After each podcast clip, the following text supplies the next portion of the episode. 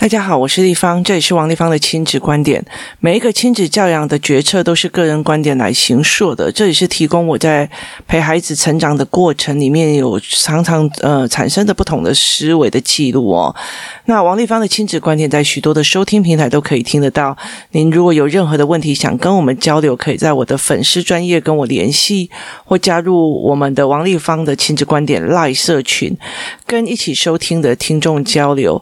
想陪孩子。书写跟阅读破关，或者是加入课程，可以搜寻“关关破”，或者是身先识书的王立芳线上课程，一起协助孩子破关哦。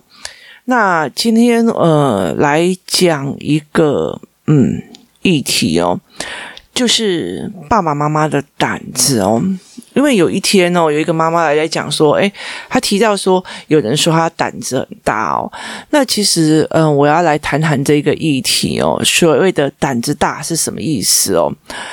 当初我那时候，我决定我的小孩要自学的时候哦，一刚开始，我觉得我的小孩要自学的时候，那时候是因为共学团的人一直在讲说，哦，这体制内就是家父长制啊，就是怎样怎样啊，好、哦，那。呃，他就觉得说那是一个威权，那是怎样怎样怎样怎样怎样。其实我一开始承认我的心态并不是是对的哦。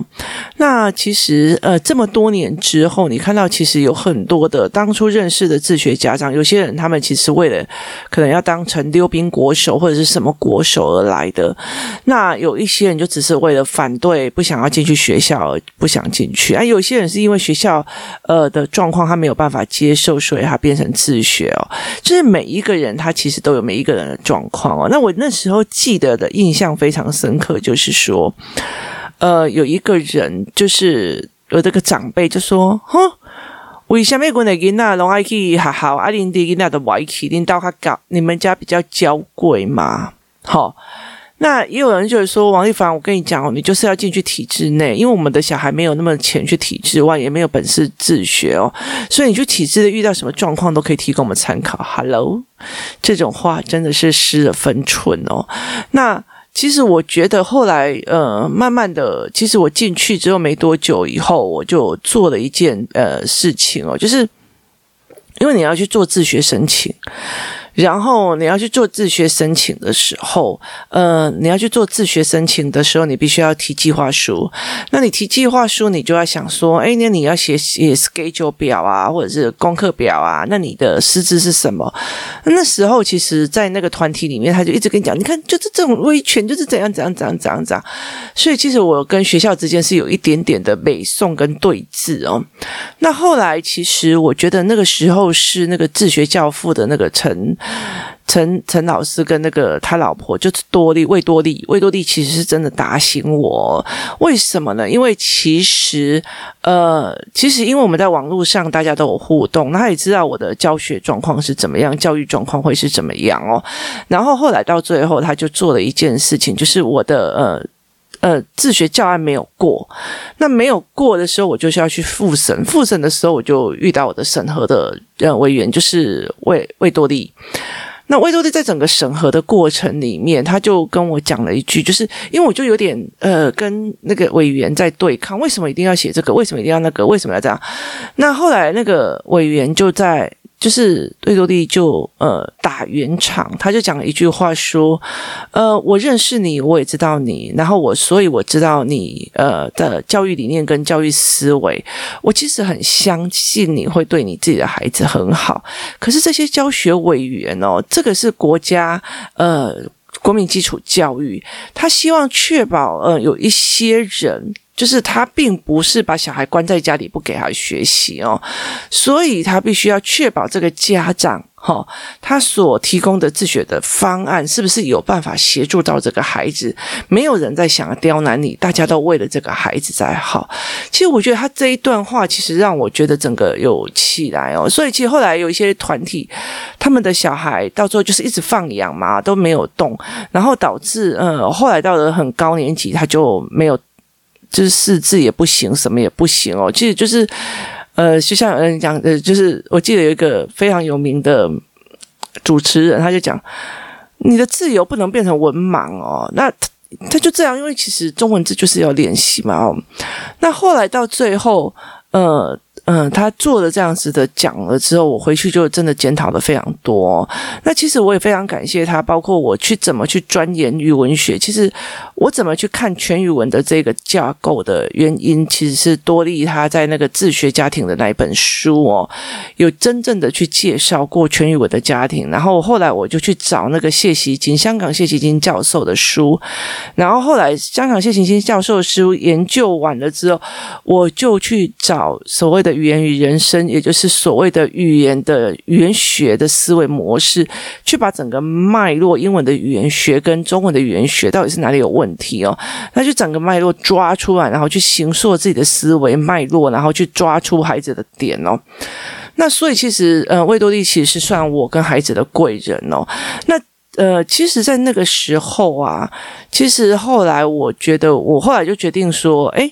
我的思维模式是要去让孩子变成一个有自自学，就是其实我那时候一直很反对那些团体里面在做，说哎呀，你看我的这个小孩啊，然后呃，我们请哪个老师来做多炫的教案哦，就是做的多炫多炫的教案，然后有一些人就觉得说，哦，我做的这个教案就是多好啊，你看我的带小孩去哪里啊，去去哪个山登山，去哪个什么？可是其实对我来讲，你带小孩去那么高的山去登山，可是。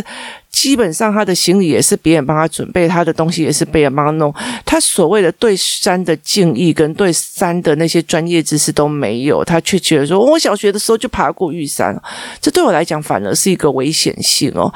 那于是我就觉得说，那不扎实。那所以后来我要的自学的很大的一个原因，就是我今天希望我的孩子，不管哪个文本、哪个课本、哪个书拿到身上，他都有自己学习的能力。所以他必须会认字，他他会阅读，他会阅读思辨，他会阅读思考，他会阅读脉络化哦。于是我就觉得说，哦，我还要教写字，还要教干嘛？于是我就还是让孩子进入了学校里面，然后让学校去用。那一路上遇到好好坏坏的老师，其实每一个都是我们学习的重点哦。你遇到的人就是人，就是多元的。其实我很不喜欢有一些人这样，你们当老师的就应该怎样，当老师的就应该怎样，当老师就应该怎样。事实上，我真心觉得人就应该多元化，老师也应该多。多元化去让孩子知道每一个人都每一个性格，你别在点看音啊那样。那后来就觉得，嗯、在这个整个状况之下，我就这样子在带孩子哦。那慢慢的这样上来哦，所以我在讲说人的，后来他们就在讲说，呃呃，有的人就问我说：“哦，你胆子好大，他不进学校都行，你胆子很大，不进懂都行哦。”那我觉得胆子大是什么？最近我们就在聊到一个哦，就是说。有些人就觉得我国小就让他还 happy happy 啊，有些呃曾经学历很好的小孩，妈妈就觉得国小这种东西哦，这些课程其实到最后要来拼，一下子就可以补起来了，所以小时候就是让他尽量的玩哦。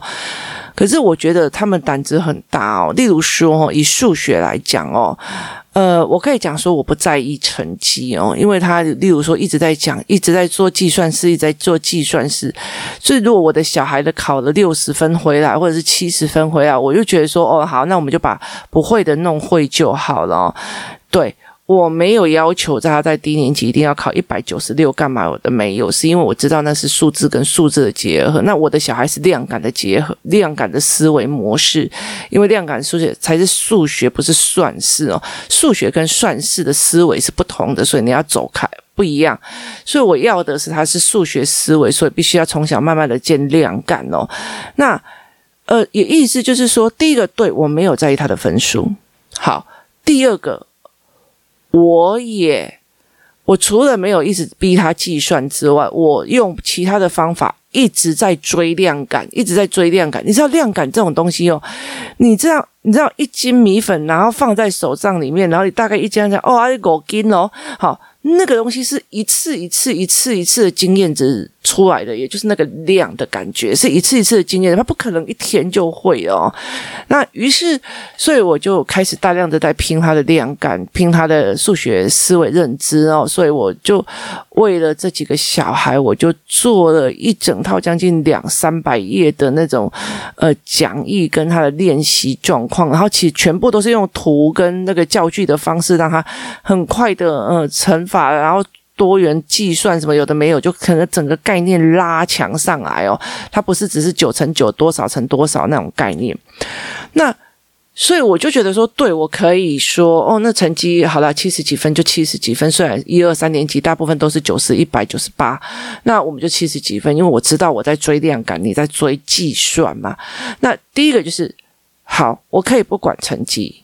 可是我在管什么？我在 focus 孩子什么？哦，例如说我的女儿她可能呃成绩不好，例如说她数学成绩不好，可是因为她有量感，她每天都在赞叹她的数学题目非常的有趣，非常的有好玩。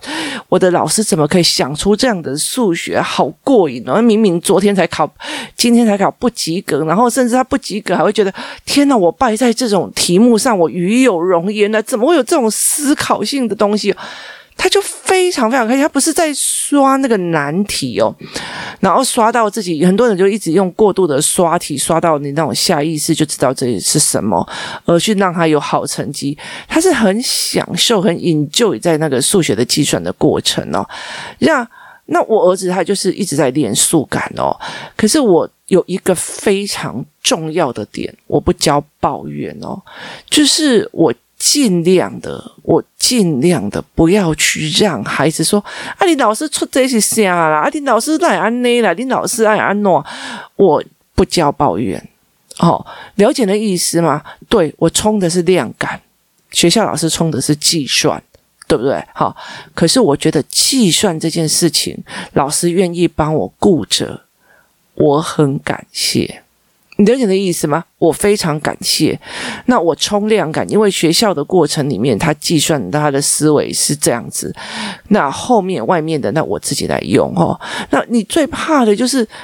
像他们呃之前的那一群，就是你计算也不要教，哈，成绩你也不管，量感你也没有在抓，然后又一天抱你体制内的老师就怎样啊，这怎样怎样，就是你一直在抱怨，然后那他学会了什么？算也算不好，量感也没建立，然后学会的最多的是抱怨跟 complain，觉得全世界都在对不起他。没有这个必要，我觉得那个东西才是真的胆子大哦。那所以，其实，在对我整个在思维的过程里面，我是这样子在用。要么你就是真的学校成绩考得非常非常的好啊，那你至少有一个点。那你成绩学校成绩你如果又不在意，然后量感你又没有在追哦，那其实是很很难的一件事情。那其实以在我们读过大学或者是一些呃比较。的爸爸妈妈来讲，对我可以国小都让他一直玩，一直玩，一直玩，一直玩哦。其实有很多人一直卡在一个点，就是国小就要玩得开心一点啊，小时候就要玩得开心一点啊。我觉得没有错，童年就是要快乐哦。快乐这件事情不是只有玩哦，知识本身也有快乐性可言。学到一样东西，真的是一件。非常非常快乐的一件事情的这样子的东西，所以那天有一个妈妈，她就就去数字力上财报课，我就跟她讲说：“你有没有很久没有看到那种两天一夜，你的头脑都已经快要烧开来，整个人却很亢奋的，觉得因为你很累，因为从早上九点到一直上课上到晚上九点，然后隔天又从早上九点八点半上到五点，可是你的。”你很疲累，可是你的脑子很亢奋，因为你学到东西的那种亢奋感哦，其实那个才是知识的亢奋哦。那所以，我其实就后来那个嗯，那个妈妈真的是非常有趣，整个晚上，叭叭叭叭叭叭，我原来是这个样，原来我为什么之前要把它停掉？什么有的没有？他用这样子的模式开始一直在说，一直在记，在讲哦。那。其实我觉得，呃，很多的妈妈会觉得说，对啊，反正我到了国中以后才再再帮他把他补国小补齐，因为其实你如果从国小要补到大，除了那个计算的速度啊，还有那个重点就是你的，你想我想的字，我就马上写出来，这是写字的能力哦。那真那真的是不可能，忽然一下子我教你怎么写，你就很会写哦。那真的是要要磨了几缸水，尤其是中文，因为它每一个东西都不一样。如果你是英文，它都是用字。拼音的，你会讲，你就会写，这件事情反而没有那么大难度。但是在写中文的过程，它就是一个非常大的难度哦。你没有办法，就是一刚开始之后，我我没有关系啊，他都不会写，我到五六年级才开始逼哦。那其实是有难度的哦，因为写中文这件事情是有难度。那很多人就会觉得说，没关系啊，我一口气教到五年级，我一口气教到六年级哦。前提在于是，他五六年级的还听你的。好，所以我的我的状况是在于是说，对我的小孩可以在一二三年级，他的成绩都很差，甚至他到像我女儿，她因为呃起步比较慢，然后又整个过程里面，就是我遇到事情才会去想方法，遇到事情才会想方法，我没有一个全，不像是我儿子说，我知道姐姐已经经历过这些，所以我就齐天帮你做好，协助你完成有那个能力啦。那所以在这整个过程里面，他其实姐姐的状况就是她的成绩就是。高高低低，而且就是不是班上很好的成绩这样子，那。可是问题在于是什么？问题在于这整个过程里面，我不看成绩的过程，我看思维脉络，我做他的思维脉络。为什么？因为我知道，在国小、国中的很大部分就是一直在背，然后背细节，然后行音译，就是一种片段的东西。可是我的两孩两个孩子需要全面性、整面性思维的脉络性的，所以我就一直等到他呃国。国七、国八之后有已经把四本，就是上历史就已经有一国一、国二的历史的四本，然后这样一本整个大脉络四本放在一起，大脉络抓起来，然后再去看细节。我就协助他这一块哦，意思就是说我不会去刁你的生僻字认多少，几个字会，几个字不会哦，不会一定要逼你说什么什么建中北一女那种没有。其实我要的就是他的思维模式是完整的，就是他看了一本书，马上可以把对方的脉络思维弄下来哦。那也意思就是说，对，我不在意他的成绩，但是我在意他的思维脉络的缜密性。那我不在意我儿子的数学有没有，就是呃做的多美，哦字写的多漂亮哦，线画的多整齐哦。可是我在意它的量感哦。那例如说，老师会跟他们讲说，来，呃，三十五乘以呃呃三十五乘以。八哦，那那你十位数跟十位数要对齐，个位数跟个位数要对齐，所以他们就会拉线让它对齐哦。那很多妈妈就问我说：“那为什么？”呃，我常常就提醒他，我提醒他，就那叫他对齐。可是小孩子会觉得我写错位置了。可是我的孩子，因为他书写障碍，他又对焦有问题，所以他的。数学一定是二二六六的嘛哦，可是我做了一件什么事情？我去抓量感了以后，他会算算算到一半，哎呦，我怎么把个位数放在十位数？那这样八跟八十差很多，因为它是量感，所以他觉得这两个不可以放在一起。八十跟八可差了七十二呢，好，所以这东西是不对的。可是对很多人来讲，我只是对齐，把八放在左边跟右边而已。好，那叫计算。可是对有量感的孩子，就是我八十跟八放错位置，就一个是八十，一个是八，差假贼哈。那个东西是量感，所以就是我会想要去让我的儿子变成量感的那一区，而不是计算的那一区哦。所以如果说，呃，对我来讲，胆子大一个很大的一个原因，就是说。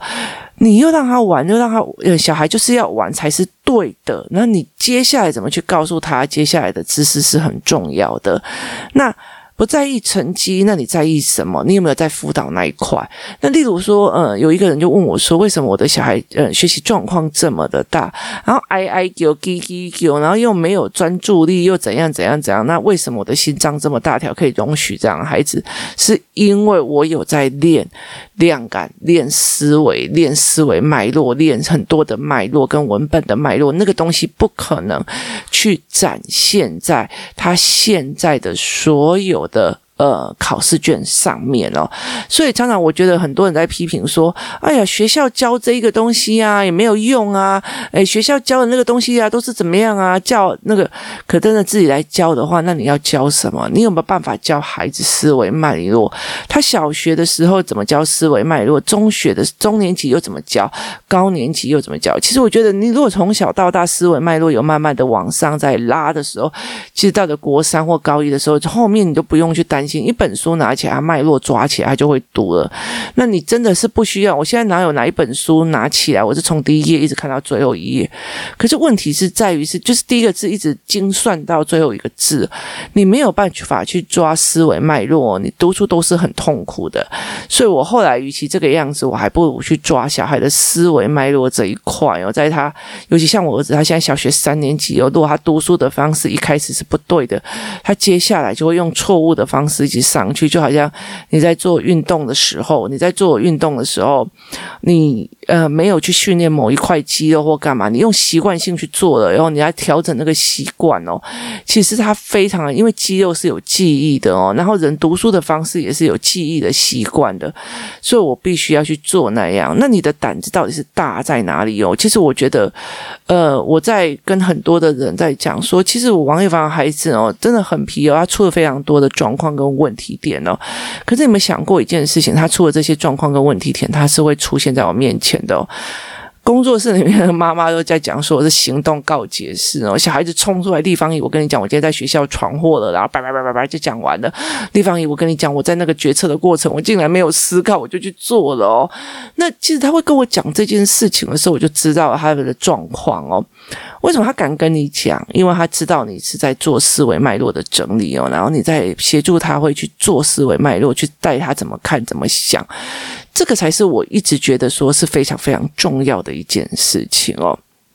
那你不能好一副就是不要给他，就是放山羊哦，然后到最后又觉得说，哎，洗洗干搞啊，你再这样子变像文盲一样，你的焦虑一产生，你就开始在逼他，这是没有的哦。那例如说像呃我的儿子，例如像我的儿子，他的状况呃他的还有学习障碍，还有学习痛苦哦，还有一堆，所以要要叫他读书是很痛苦。可是你知道吗？我在这个过程里面，我学习动机拉得多扎扎实实哦，导致他就算很哀嚎，趴下来骂继续，你了解的意思吗？然后真的很痛苦，他眼睛真的是受不了，眼睛闭，骂继续。我还要练，为什么？因为他知道这个东西是为他好哦，虽然不舒服，但是他知道他他自己要的是什么。然后我当一个母亲的在帮他，不是在要求他，不在逼他，这才是一个非常重要的点哦。那你既又让他玩，又不让他学，然后又不让他那干嘛，然后又带着小孩再去批判批判这个政府的政策，批判那个老师的政策，批判那个什么有的没有的政策，批判那个什么。我真心觉得说，其实我觉得我最在意的是教出一个不会做事，但是很会。很会抱怨的孩子，那东西真是太太辛苦的。因为你如果这个孩子会抱怨，你要想想看，你一辈子跟他在一起哦，他到最后会抱怨谁？他到最后会抱怨你哦。那你怎么可能会觉得老年生活要跟这样的孩子相处在一起？这才是一个很大的问题哦。如果你常常看到一个小孩，他的功课并不是顶好的哦，他也没有多好的成绩哦，可是搞不好他的父母用大部分的时间在陪他练桌球或这种。大部分的时间在陪他练呃音乐，或在替他练某一个专精的科目。那呃，那有些人的放养就是真的放养哦。那他会觉得说没关系啊，反正我在国中再补起啊，国中他会愿意听你的，真是阿弥陀佛。然后，所以其实我觉得那件事情其实是要想清楚的。我们在小孩幼儿的时候，我们会觉得啊，小孩就是玩啊，不要管太多啊，你就是操心太多啊，啊，你就是怎样怎样啊。然后，呃，那种东西其实是没有必要的。我觉得真的让我觉得胆子大的，其实是在于是没有建立思维模式啊。那对我来讲，我觉得。对我来讲，我其实对我来讲，我觉得有很多人，他就算到了很好的大学啊，很棒的名校啊，哦，他的思维模式还是那种以我爽为主的，或者是啊，现在我呃要赢过别人的读书思维模式哦，那他就会更辛苦，因为他的性。他只是为了要隐忍，并不是在享受知识的愉悦。可是我们这样子讲的过程的时候，那我真的很想要去理解很多呃老师或者他们在讲这一句话的时候，那知识的愉悦怎么教？怎么去引导他们这么享受知识的愉悦？他们这么愉悦的，不管什么辛苦读几天都 OK 哦。像今天我们都在呃，今天我的。朋友就来我家，他送蛋糕给我。那我每年生日他就会送蛋糕给我，然后他就来我家，然后结果呃，他就在跟我讲我女儿，他就说：“哎，现在九年级了，应该就夜自习干嘛的，做的很晚，就是每天都在读书。”你知道我女儿多开心吗？就是其实我才有跟他讲说，呃，如果嗯、呃，我真的很想再回去国三那一年，因为。同学都很很有趣啊，然后又可以整老师啊，没有？那你现在的读书方法跟读书模式都不一样。人生哪个时候可以一整年这样痛痛快快的读书啊？那其实我女儿去去那边回来，还说我好棒，我好优秀，我可以在学校就把所有的功课都写完了，我还可以读什么？我回来还可以加强什么？我会怎样怎样？然后回来就很开心，然后每天都在想，我跟你讲，我今天夜自习的便当是什么？今天是烤肉饭，明天是怎样？有的没有。然后我们还会私底下分什么什么食物吃哦，就是一个非常愉悦、非常享受当下的一个，就是他很享受读书的过程。因为他的成绩没有非常非常的好，但是他很享受。然后三步五时抓着你看，你看这个这个这个这个。这个算式，这个等式，然后你看，你看这篇英文文章，然后你看，你看，可是他英文跟嗯成绩都很差，你了解的意思吧？然后所以他他非常的愉悦。为什么他的成绩很差的一个原因，是因为他大读的方式是大方向、大脉络跟大轴，他很讨厌去纠结在这个音是什么，那个字是什么或干嘛的没有。所以其实对我来讲，我就觉得哦，我看懂了，那我就。我也不批判那个老师，我也不批判说这个教育方式，我就跟他讲说，那如果你能够懂了，如果你可以把自己要求到都不要犯错，那你当然就有资格去上到最好的学校啊。所以我常常跟我的女儿在讲，如果你是抓大脉络，然后你细节都不顾。拜托你，你就算成绩很好，我也不准你去考医学院哦。嘿，海西啦，你听好不？所以其实我常会跟他讲说，呃，我并不会觉得你一定要去做什么。那你的思维模式是完整的，脉络是结构是好的，对我来讲这件事情就够了哦。所以当你来讲说，哦，那个人那成绩那个那个是什么金子座要成小孩成绩也不是很好，对，但是他的思维脉络搞不好你都输他哦。那你也不能再讲说，哎呀，那个成绩很好啊。呃，但是他的那个什么脾气都很差，什么有的没有的，那他至少有成绩好啊。其实在现在有很多的人，就是呃，一刚开始放养，然后当时觉得，哎，奇怪的，到了三四年级，好像像文盲一样的字都写不出来。我那姐现在他已经沉迷在手机的那个手游的过程里面了，他以为他没关系啊，反正我台大的，我其实很简单。小孩国中那个国国小以前都在玩，国中以后我再把它拼上来就好了。最好他那时候，呃，因为他对，因为你对那个知识的敷衍跟看比较，呃，看的比较好像很 easy 或干嘛这样子的。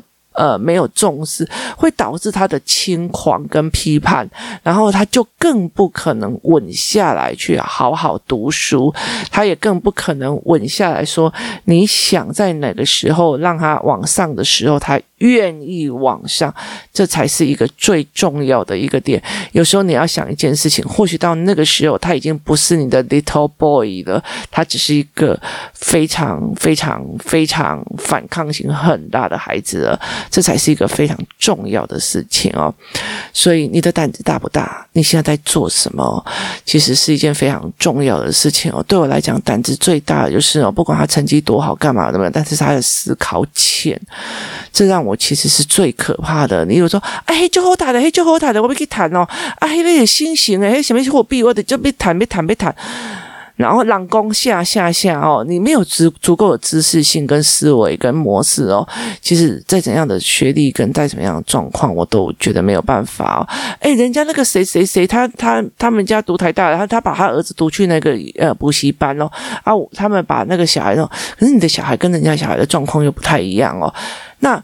那小孩的思维模式你没有在建，然后你一直在跟风哦，那也会导致我觉得那是一件非常危险的事情哦。那小孩子长大也会跟风啊，所以这才是一个非常重要的事情。你所谓的胆子大是什么？你要嘛好，那你成绩很好，但是身心发展好吗？所以后来我就觉得说，思维模式是决定他的身心发展，思维模式也是决定他未来的决策跟选择。于是我在我有限的。有有限，因为他还是要学写字、跟学算术、跟学历史、跟学地理，于是我只能挪出一点点有限的妈妈时间，协助他们建立思维脉络，协助他们去建立思维架构，因为这对我来讲是最重要的。我放不了的，一放我就会觉得，诶，我胆子很大，在等未来的未爆弹在爆炸，这才是一个最重要、最重要的问题哦。那所以。再思考看看，你的胆子大不大？身为一个母亲，请你要理解一件，父母其实要理解一件事情：你的胆子越大，就代表说，呃，或许是广大，你听我意思吗？但是我觉得我们在老年的时候都要承受越来越难堪的，或者越来越难做的一些事情，所以把事情想清楚。所以我常常在。讲，你要知道你要的是什么，会导致什么，后面的脉络又是什么，这才是最重要的思维。你要的东西，你不要的东西，这才脉络是最重要的。像之前我在讲过唐诗的那个部分，我要的就是我不希望他一边背的时候身跟心是分离的。这对我来讲，比我有没有背几首唐诗还要重要一百多倍。所以我知道我在做什么，而我可以要做什么。那我当然也付出。出了我好像都唐诗没有背完的这一件事情的状况，因为我教一次唐诗，呃，要教很久，然后要脉络的思维、触觉，有的没都要教很久，所以会有这样子的问题哦。所以你要的是什么？你不要的是什么？你的思维脉络是什么？这才是最重要的哦。今天谢谢大家收听，我们明天见。